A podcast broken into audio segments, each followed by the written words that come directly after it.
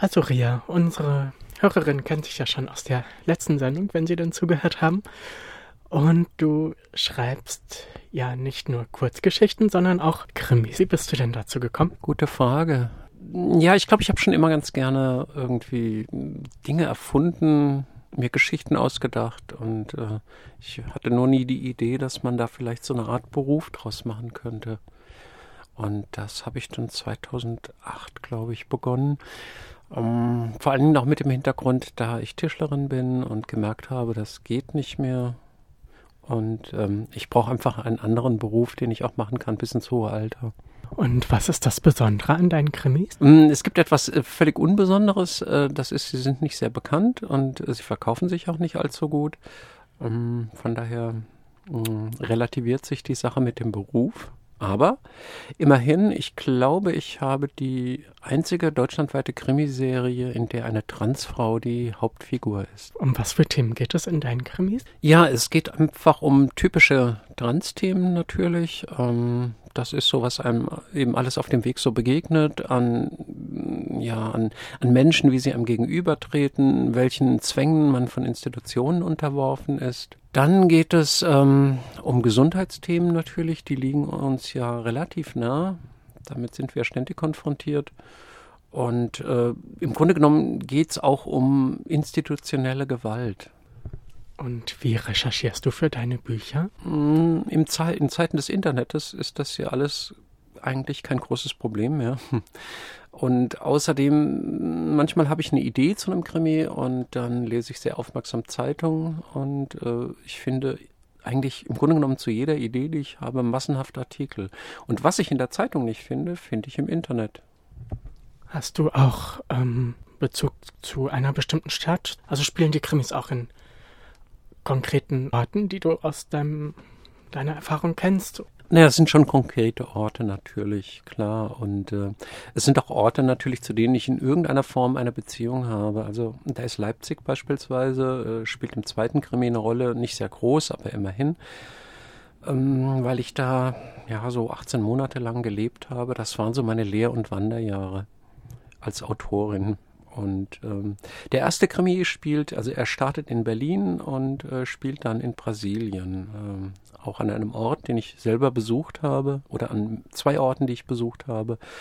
Und ähm, ich hatte damals ein Reisetagebuch geschrieben und aus dem konnte ich mich eigentlich relativ gut bedienen dann für diesen Krimi. Da drängt sich so ein bisschen für mich die Frage auf, hat es auch autobiografische Züge, deine Bücher? Das ist eine Sache, die werde ich natürlich immer wieder gefragt. Verrate ich natürlich nicht.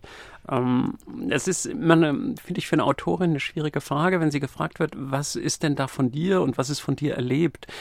Mm, in vielen Dingen steckt natürlich selbst Erlebtes. Es steckt aber auch Gehörtes drin, es steckt äh, Zusammenfantasiertes drin. Ich kombiniere auch Sachen, die ich mir aus verschiedenen Ecken dann zusammenklaube, manchmal auch aus verschiedenen Ecken meiner Erinnerung. Also hm, sehr viel autobiografisches als solches ist da nicht drin, aber äh, das ist halt untrennbar verwoben. Und du bist Teil der mörderischen Schwestern. Warum gibt es die denn und was sind die denn überhaupt? Die mörderischen Schwestern ist ein Verein von Krimi-Autorinnen und Lektorinnen und Bücherfrauen ganz allgemein, wir sind so europaweit etwa 500. Unser Ziel ist es, den von Frauen geschriebenen Krimi zu fördern, weil erfahrungsgemäß kann man auch statistisch belegen, äh, werden im Allgemeinen die von Frauen geschriebenen Krimis nicht so hoch geschätzt. Und sie gewinnen auch weniger Preise. Oder wenn sie Preise gewinnen, sind es sehr oft die kleineren Preise. Und die ganz großen Preise gehen an Männer. Außerdem, mm, ja, ich bin halt mörderische Schwester, weil Schreiben eine einsame Sache ist, im Grunde genommen. Und es ist ganz gut, wenn man sich vernetzen kann, wenn man Fragen stellen kann, ja, wenn man sich einem Verein anschließt, der einem manchmal hilft und manchmal einem nervt und man profitiert auch voneinander. Was denkst du denn von der Darstellung von Transmenschen im Krimi? Ja, ich habe mal so geguckt, was es denn so an Transpersonen im Krimi gibt und habe also festgestellt, dass es eigentlich als handelnde Personen, es gibt ähm, in zwei englische Krimis, äh, wo, oder ist es glaube ich nur einer, ich weiß es gar nicht mehr so ganz genau, wo eine Transperson eine Rolle spielt, aber meistens sind das kleine Rollen, dann sind es sehr oft Opferrollen. Es sind sehr oft Rollen, die, äh, ja, wo das Leiden betont wird und ähnliche Dinge. Und das möchte ich gerne aufbrechen. Ich möchte gerne eine handelnde Person haben, eine, mit der man sich vielleicht auch nicht so ganz leicht identifizieren kann, weil sie natürlich in sich Widersprüche hat, Brüche, und äh, das war so mein Ziel.